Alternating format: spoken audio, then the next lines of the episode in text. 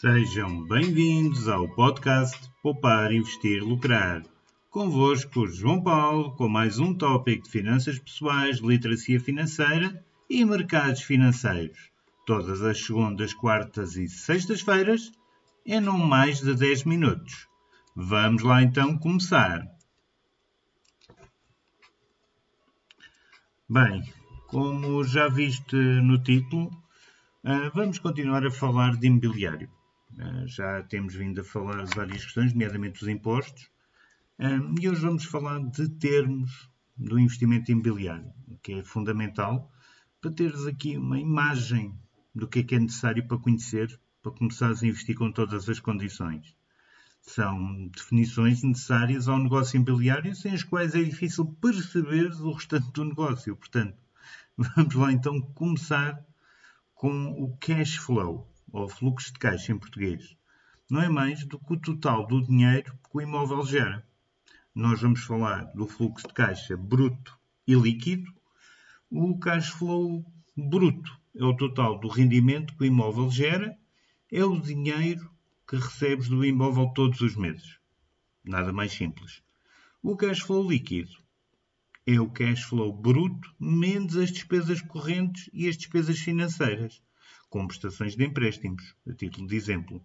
Pensa que aqui no dinheiro que te chega líquido ao bolso todos os meses, ou seja, depois de pagares ao banco, se tiveres empréstimos, depois de pagares a alguém que tenhas para controlar o negócio, o que chega limpinho é o teu cash flow líquido. Nada mais simples. Despesas correntes. Lá está. Como o nome diz, estas são todas as despesas que estão associadas à manutenção do imóvel arrendado. Isto inclui, entre outros, o seguro multirrisco, que é obrigatório já agora, obras de manutenção, imp... Perdão, impostos, entre outros.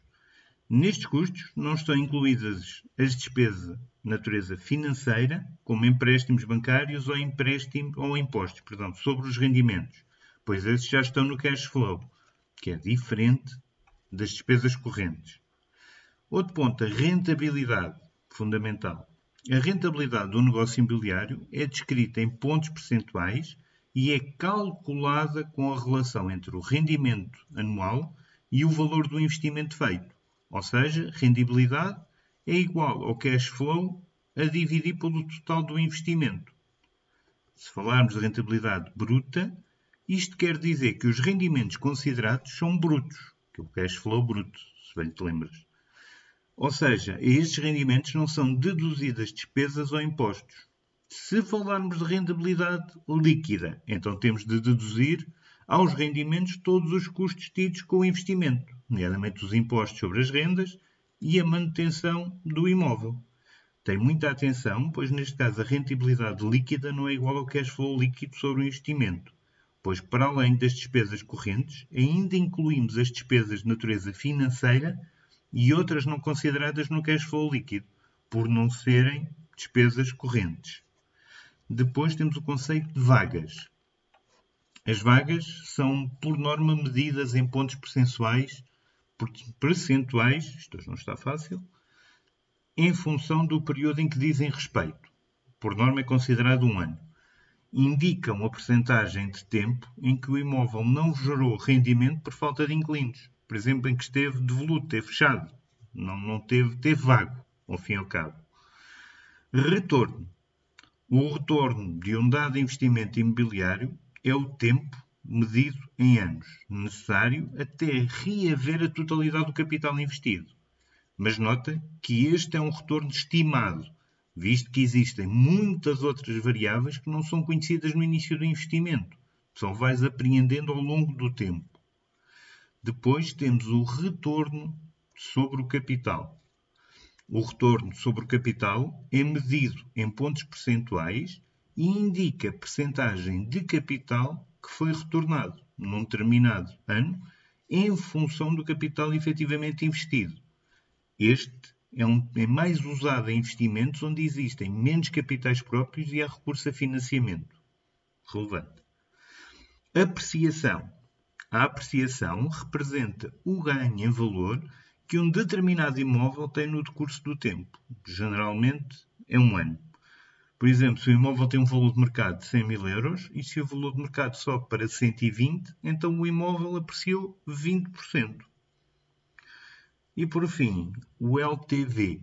O LTV, ou Loan to Value, que é usado em português exatamente no termo anglófono, indica a percentagem que um empréstimo representa no valor de uma garantia. Por exemplo, no financiamento de imóveis, o LTV indica a percentagem da avaliação de um imóvel que é emprestado num financiamento.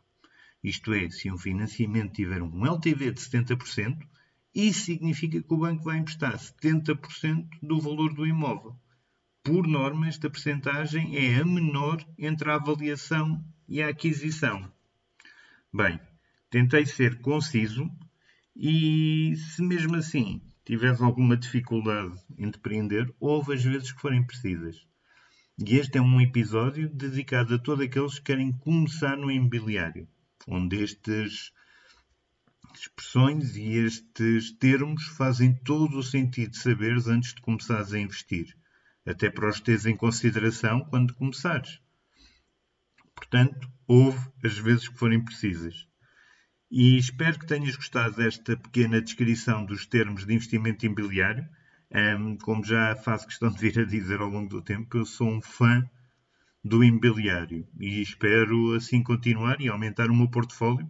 Provavelmente brevemente traz alguma novidade nesse campo. E pronto, meus amigos. Vou ficando por aqui e se gostaste, não te esqueças, subscreve, partilha com um amigo que estes temas possam ajudar e sem dúvida nenhuma acredito que o tenhas.